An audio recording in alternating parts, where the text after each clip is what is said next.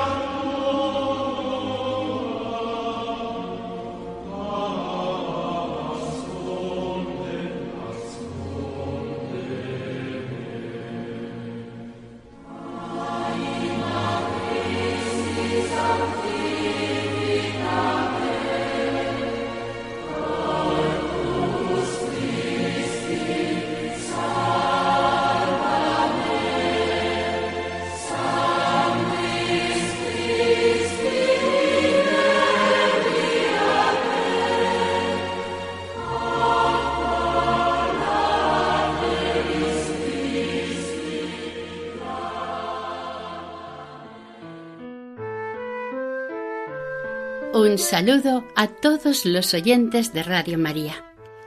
Bienvenidos a Clásicos de Espiritualidad, donde seguiremos con la lectura del libro primero de la imitación de Cristo. Saludamos también a María. Ponemos el programa en sus manos. Que María interceda ante el Padre y sea para nuestro aprovechamiento espiritual.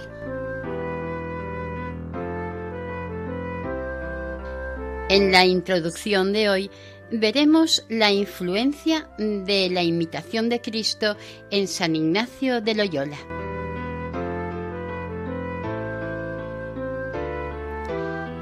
San Ignacio se refería al Kempis con el nombre de Gersoncito porque en aquel tiempo se atribuía como autor a Juan Gersón. Lo descubrió durante su estancia en Manresa y lo acompañó durante toda su vida. Es fácil deducir que no sólo alcanzó la influencia a San Ignacio, sino también a toda la primera generación de jesuitas. San Ignacio lo llamaba la perdiz de los libros espirituales.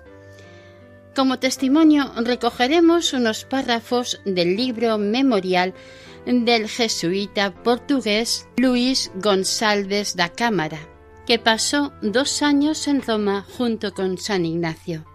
Nos va a evidenciar la gran estima que Ignacio tenía por la imitación de Cristo. El párrafo dice así. Y dijo también que en Manresa había leído primero el Gersoncito y que ya nunca había querido leer otro libro de devoción y lo recomendaba a todos los que trataba, y leía cada día un capítulo por orden, y después de comer y a otras horas lo abría sin orden alguno, y siempre tropezaba con lo que entonces tenía en el corazón y con aquello de que tenía necesidad. Nos sigue diciendo después que era tan amigo de este libro que me parecía ver y hallar escrito en su conversación todo lo que en él había leído. Y ya, para terminar, diremos que, aparte de los Evangelios, es el libro explícitamente recomendado por Ignacio en los ejercicios. Y ya como conclusión, extraemos un texto del libro La espiritualidad de la Compañía de Jesús de Guibert, en el que se dice Pero sin quitar nada a la profunda originalidad que Ignacio debe a las abundantes luces recibidas inmediatamente de Dios, no se puede poner en duda una influencia considerable de la imitación en él la más importante de las influencias humanas que han contribuido a la formación de su espiritualidad.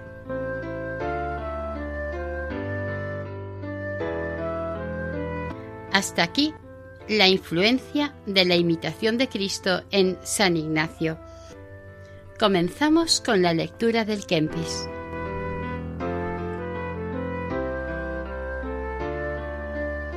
Imitación de Cristo. Libro primero. Capítulo 17. De la vida monástica.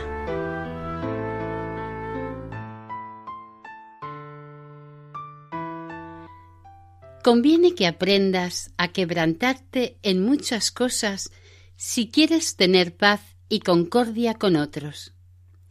No es poco morar en los monasterios y congregaciones y allí conversar sin quejas y perseverar fielmente hasta la muerte.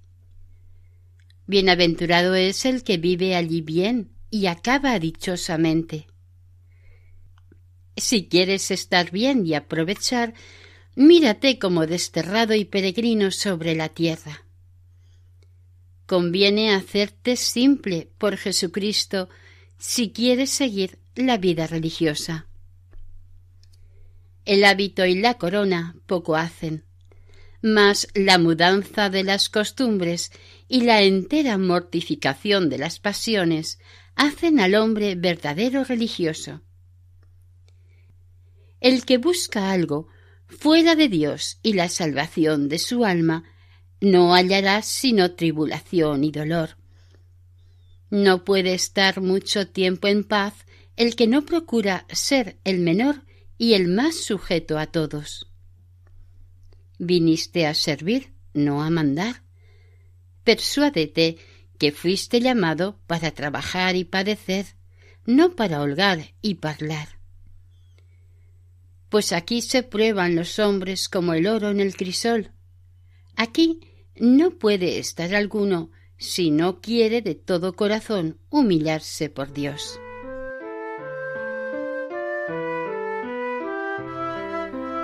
Capítulo 18 Del ejemplo de los santos padres.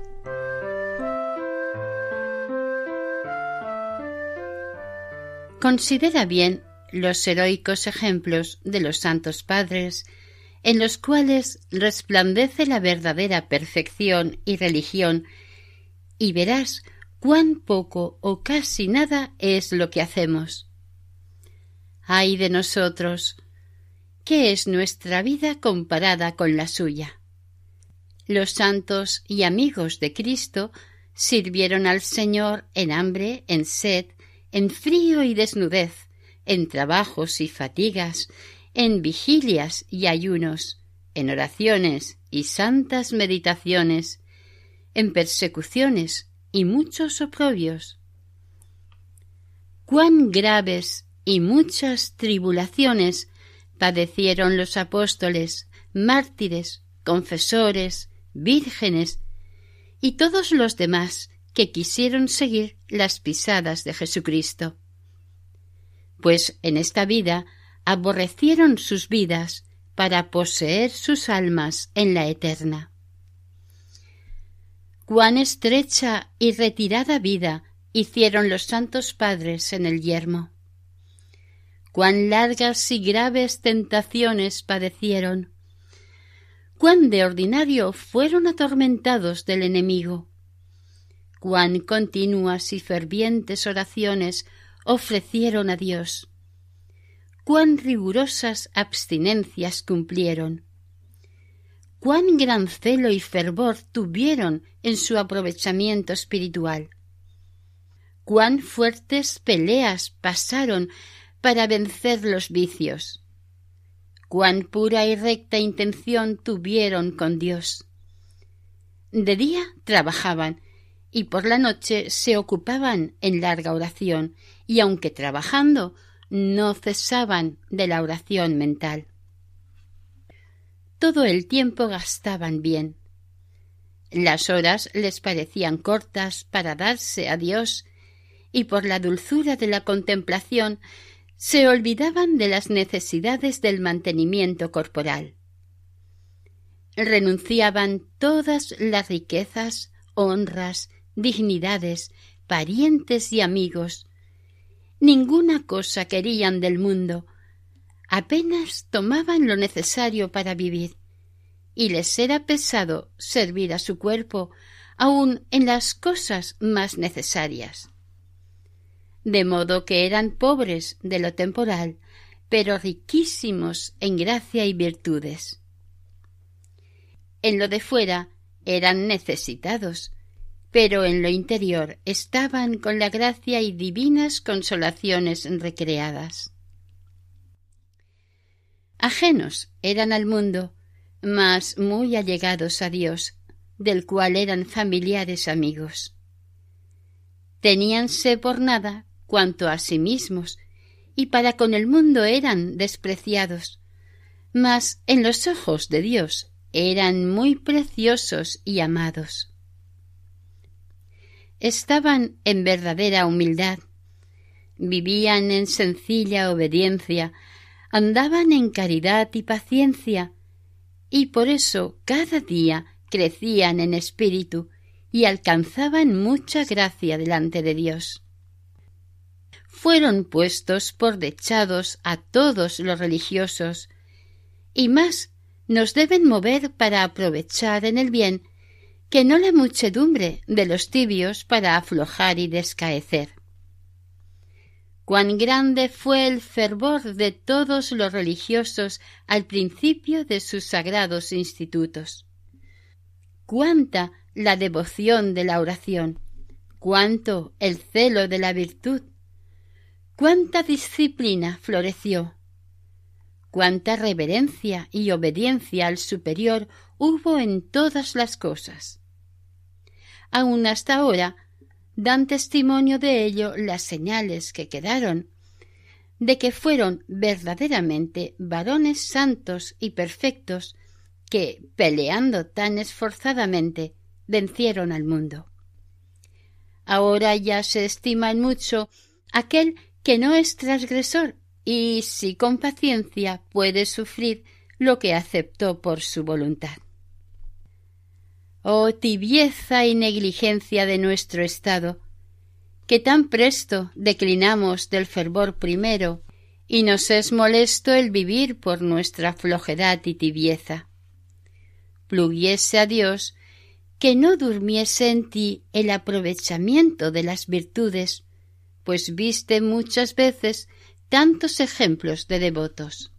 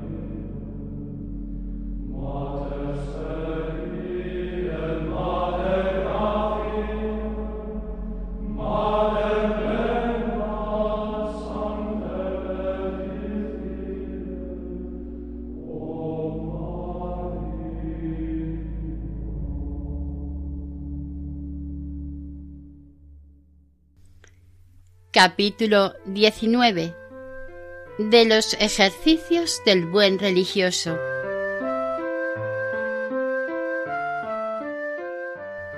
La vida del buen religioso debe resplandecer en toda virtud y que sea tal en lo interior cual parece de fuera.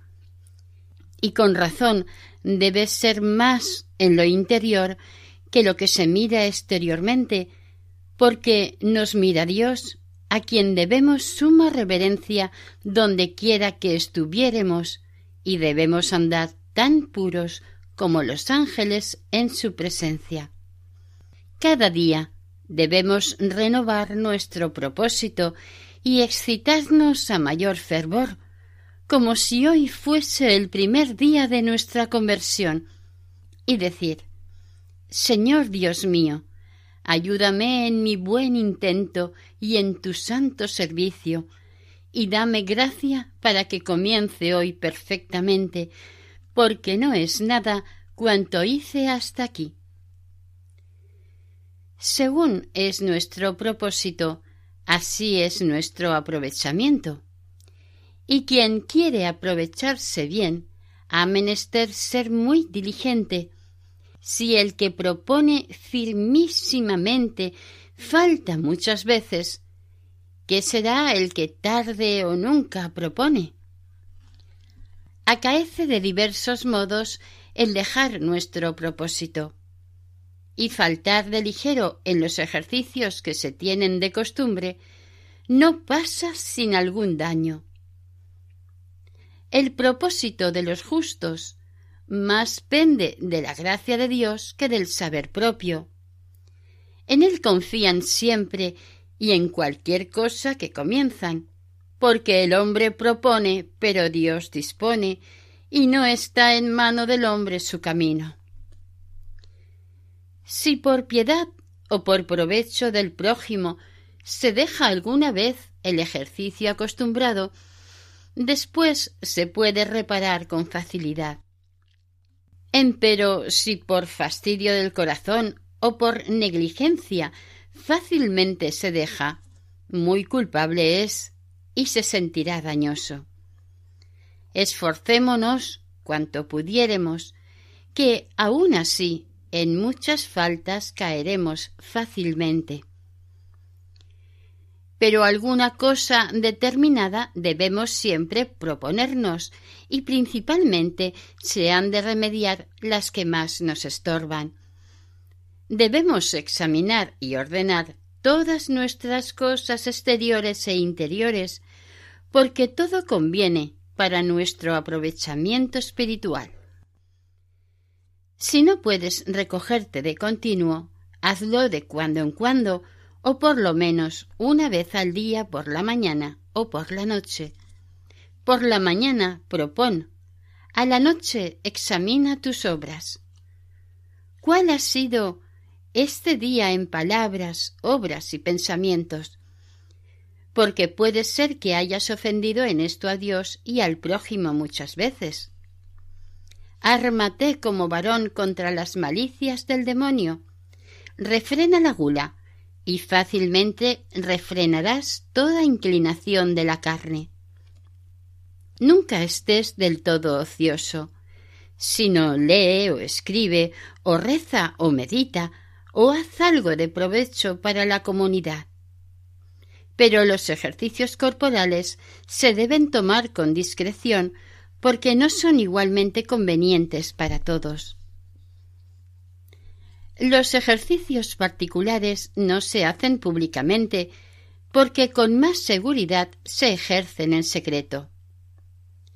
Guárdate, empero, no seas perezoso para lo común y pronto para lo particular, sino que, cumplido muy bien lo que debes y que te está encomendado, si tienes lugar, éntrate dentro de ti como desea tu devoción. No todos podemos ejercitar una misma cosa. Unas convienen más a unos y otras a otros.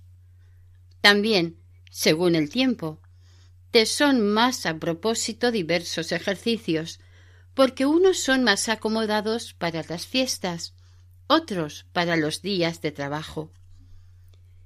Necesitamos de unos para el tiempo de la tentación y de otros para el de la paz y sosiego.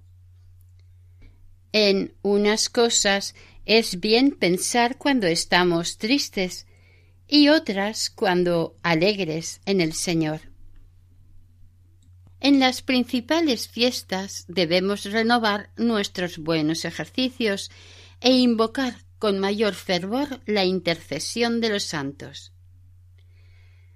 De una fiesta para otra debemos proponernos algo, como si entonces hubiésemos de salir de este mundo y llegar a la eterna festividad. Por eso debemos prevenirnos con cuidado en los tiempos devotos y conservar con mayor devoción y guardar toda observancia más estrechamente, como quien ha de recibir en breve de Dios el premio de sus trabajos. Y si se dilatare, creamos que no estamos preparados y que aún somos indignos de tanta gloria, como se declara en nosotros acabado el tiempo de la vida. Y estudiemos en prepararnos mejor para morir. Bienaventurado el siervo, dice el evangelista San Lucas, a quien, cuando viniere el Señor, le hallare velando. En verdad os digo que le constituirá sobre todos sus bienes.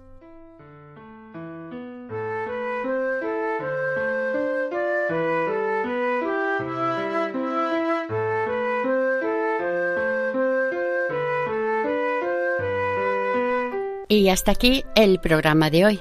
Continuaremos la semana que viene, si Dios quiere.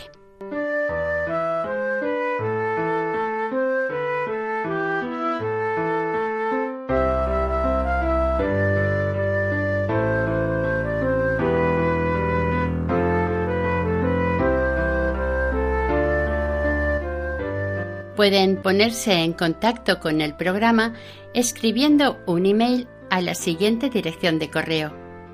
La imitación de Cristo, radiomaria.es.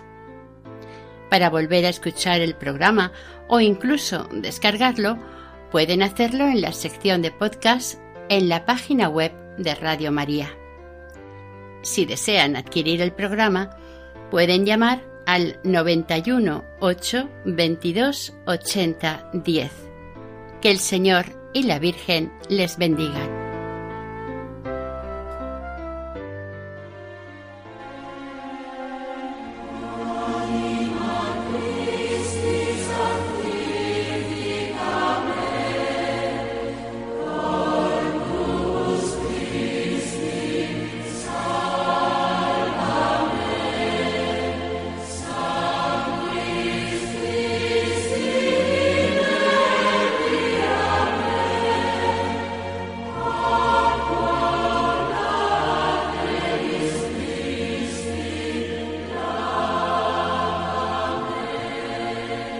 Han escuchado Clásicos de Espiritualidad, la imitación de Cristo de Tomás de Kempis, con Maite Bernat.